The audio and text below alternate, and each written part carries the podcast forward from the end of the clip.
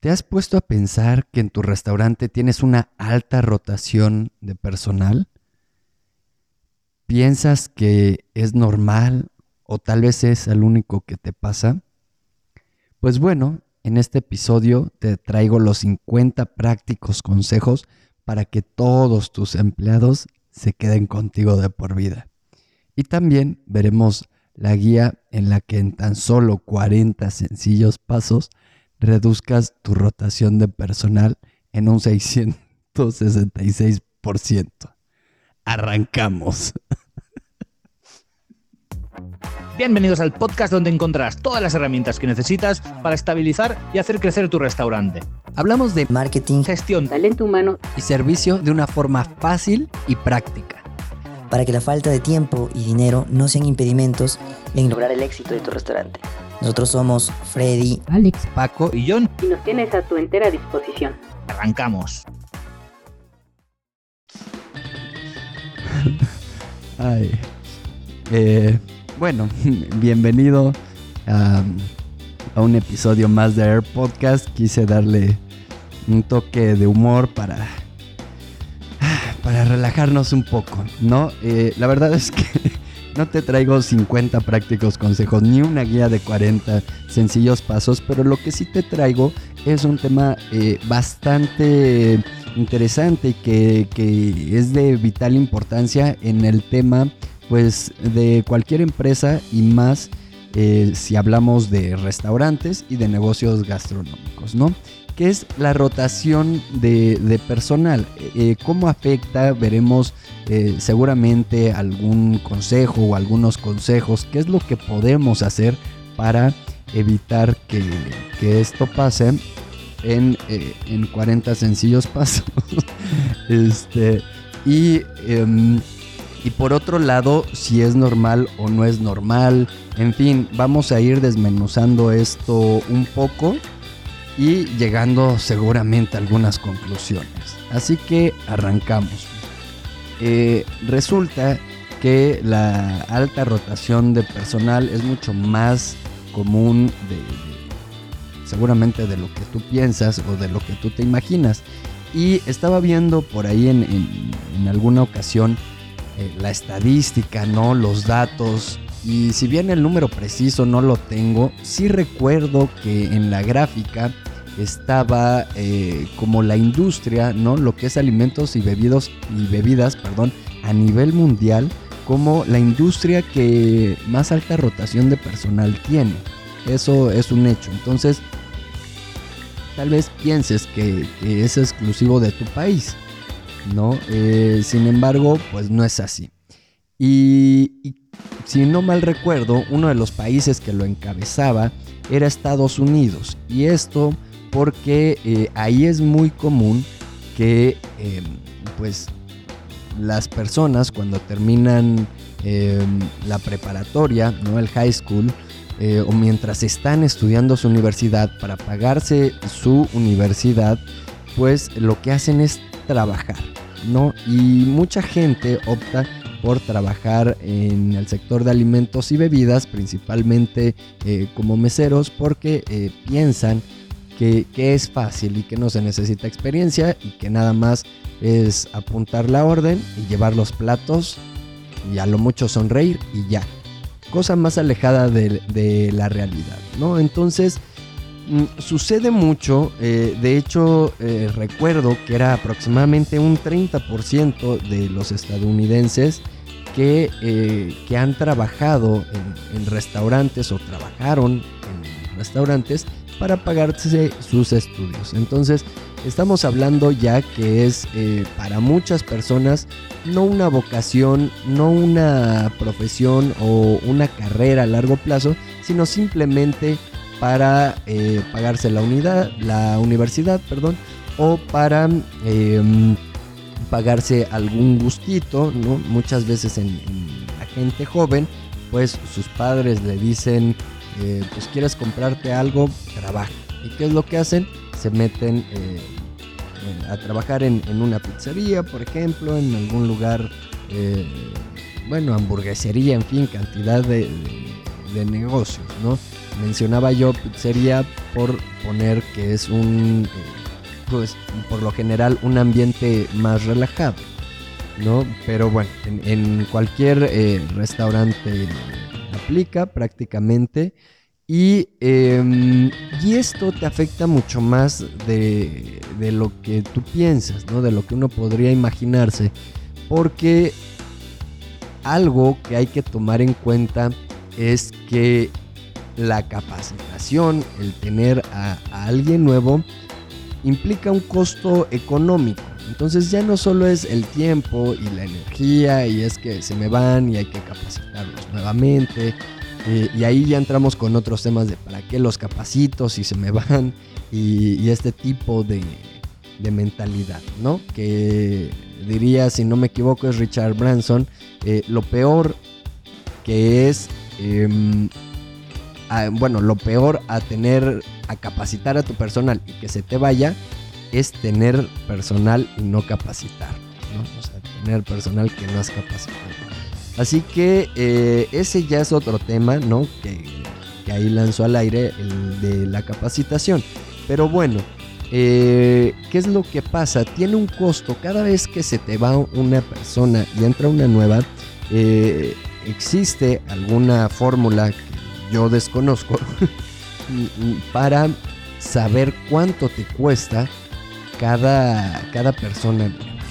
¿no? Entonces, eh, en alguna ocasión escuché que, para un restaurante en México, cada persona eh, que contrataban implicaba un costo de 200 dólares, ¿no? Eh, nuevamente desconozco en qué basaron ese precio, pero eh, estamos hablando que cada vez que, a esa empresa se le iba una persona y entraba una nueva, le costaba 200 dólares. en general, eh, vamos desde uniformes, desde el tema de volantear o pagar publicidad en redes, eh, ¿Qué otra cosa? El tema de las mermas, un tema de incluso productividad, ¿no? En lo que le agarran el ritmo y se acoplan al trabajo, eh, pues no van a producir tanto como la persona que, que, ya estaba ahí que ya llevaba cierto ritmo. Entonces, para evitar esto, eh, podemos hacer varias cosas, ¿no?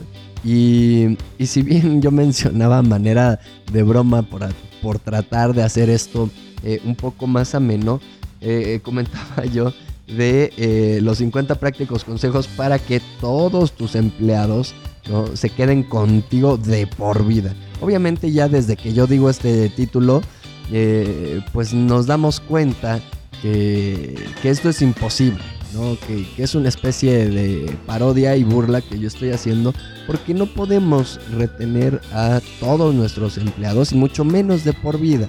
Entonces es algo que estaba yo eh, hablando con unas personas que estoy eh, dando mentoría, dando consultoría y me comentaban ¿no? que tenían eh, apoyo del, del gobierno en otro país distinto a México, pero en México también hay o había eh, esta especie de, apoyo del gobierno hacia la gente joven en la cual el gobierno pues pagaba tal vez todo el, sueldo de estas personas eh, con tal de que no estuvieran de, ociosas o para evitar un tema de delincuencia, en fin, para generar trabajos, etc. Y en, y en el país al cual yo estoy em, pues asesorando a, ese restaurante, a esa cafetería, pues me comentaban que el apoyo al gobierno era de un 30% y pues bastante bueno, ¿no? Porque dada la legislación de ahí, me estaban mencionando que, es eh, bastante caro. Y hay que tener en cuenta también que uno de los eh, costos más altos y, más fuertes que, que, puede tener un restaurante, ¿no? Además de la renta, pues es el tema del personal. Por eso se cae ya eh, en algunas ocasiones en las prácticas de no darlos de alta ante el seguro social, de bajos sueldos, en fin, de una serie de estrategias que eh, pues muchas veces eh, pues no es lo ideal. ¿no? Habría que tratar de, renunciar a este tipo de, condiciones a toda costa. Entonces, em, vamos viendo que es un tema bastante complejo y que hay varios elementos que lo van conformando. Así que, em, por un lado, hablamos del tema de la edad. Creo que antes, ¿no? Cuando existían las jubilaciones, a mi papá le llegó a tocar, la, gente esperaba quedarse en una empresa durante 30 años y jubilarse. Ahora pues sabemos que, ya no es así, esa ya no es la realidad, eso ya quedó atrás. Y muchas veces, eh, bueno, por lo que yo recuerdo de, estos datos que había visto hace, pues, no me acuerdo si un par de años, era que el promedio es de, mm, en restaurantería, de seis meses, si no me equivoco, de tres meses, cuatro meses, seis meses por ahí, pero menos de un año. ¿no? El tiempo el que una persona eh, pasa en una empresa. Ahora, existen eh, muchos tipos de rotación de personal. Está la rotación de personal interna que cambian de puesto, que cambian de sucursal, algún ascenso o de plano que se salen de, de la empresa y en hotelería el promedio era aproximadamente de tres años, si no mal recuerdo. Entonces, bueno, todo lo que es eh, turismo, hostelería, tiene una alta rotación de personal, eso es normal, tampoco hay que em, clavarse tanto con ese tema. Sin embargo, no por ello nos vamos a conformar y decir, pues bueno, es eh, una característica del sector y no me voy a poner a hacerlo. Podemos evitarlo y nos damos cuenta que en, los millennials y en los centennials pues tienen un patrón de conducta y algunas características que no son las mismas que eh, las generaciones de arriba, incluso los eh, baby boomers y demás. Así que para ello pues teniendo en cuenta estas características, si queremos bajar la, la rotación de personal, pues tendremos que generar una serie de estrategias adaptadas a, a estas características, a estos patrones de conducta generacionales. ¿No? Ese es un punto de, de partida. Si es que queremos tener gente joven y habrá que analizar eh, ventajas y desventajas de gente joven, de gente con experiencia o sin experiencia, si es el caso, si así lo decidimos.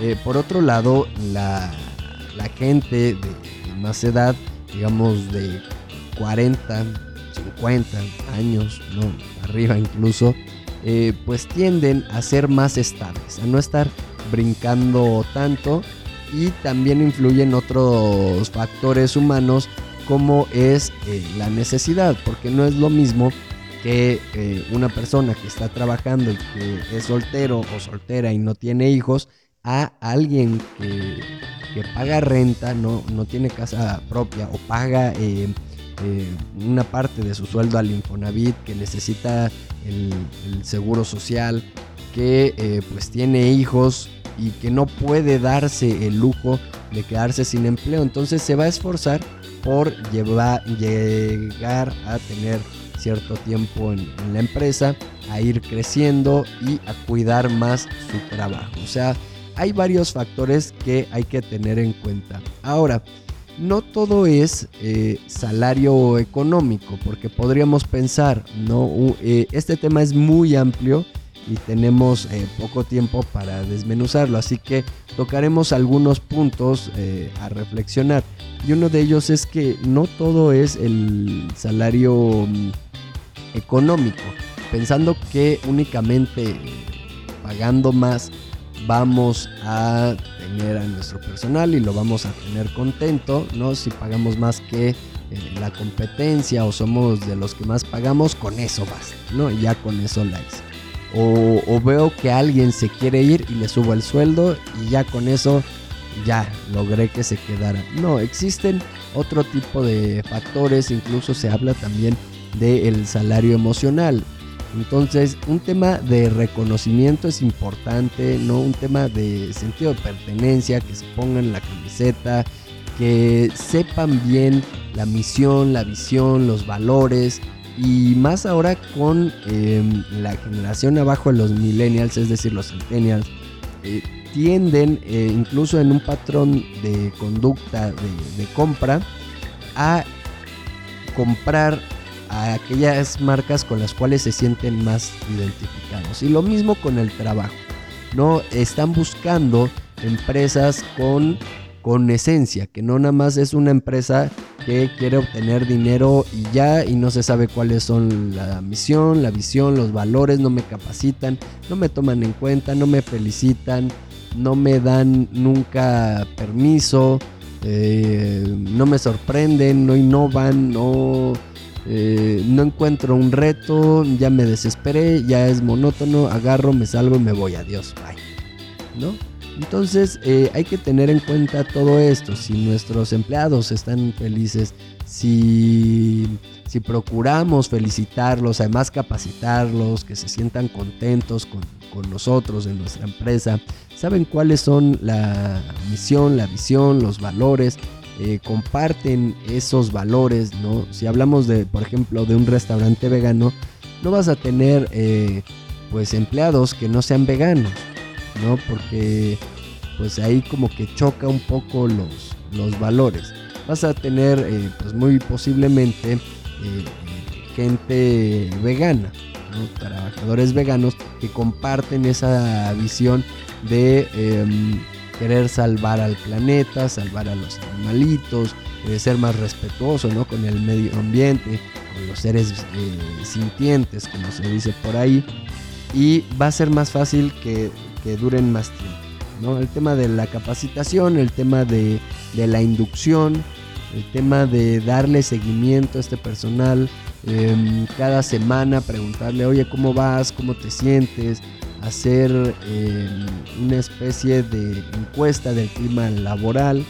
Eh, esto pues ya no de uno en uno, sino de manera eh, anónima, general, pudiendo tener un buzón de quejas y sugerencias o eh, tipo examen, pero sin que pongan el nombre y lo depositan ahí en una cajita y pues todo se revuelve y no sabes eh, de quién es cada hoja.